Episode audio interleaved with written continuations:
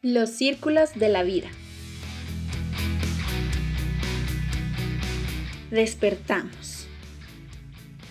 El círculo se abre. Sale el sol, amanece, comemos, caminamos, trabajamos, compartimos, comemos. Baja el sol, anochece, dormimos. El círculo se cierra. La vida suele tener caminos existenciales que nos hacen girar sobre movimientos circulantes. Por ejemplo, el gran círculo de nuestra propia existencia nos inicia en la infinita pequeñez de un cigoto y nos cierra en la pequeñez de la muerte. Un misterio abre y otro cierra. Para los materialistas, ese misterio es evolución. Para los creyentes, es Dios.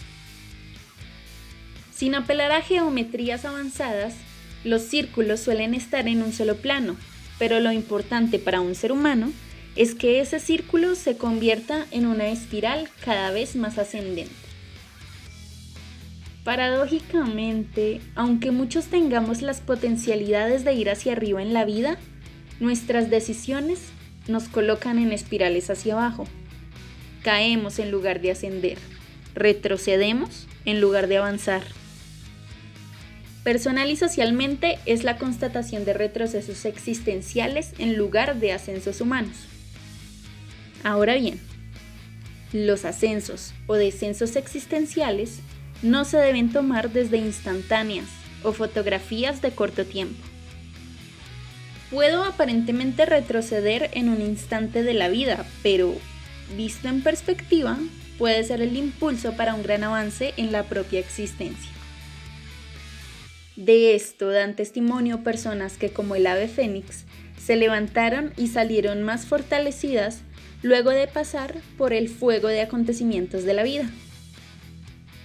Inclínenos el camino hacia lo que consideramos altura, para que nuestras fuerzas nos proyecten hacia lo alto de la existencia. Trata de no moverte en círculos viciosos que no te eleven a ninguna parte.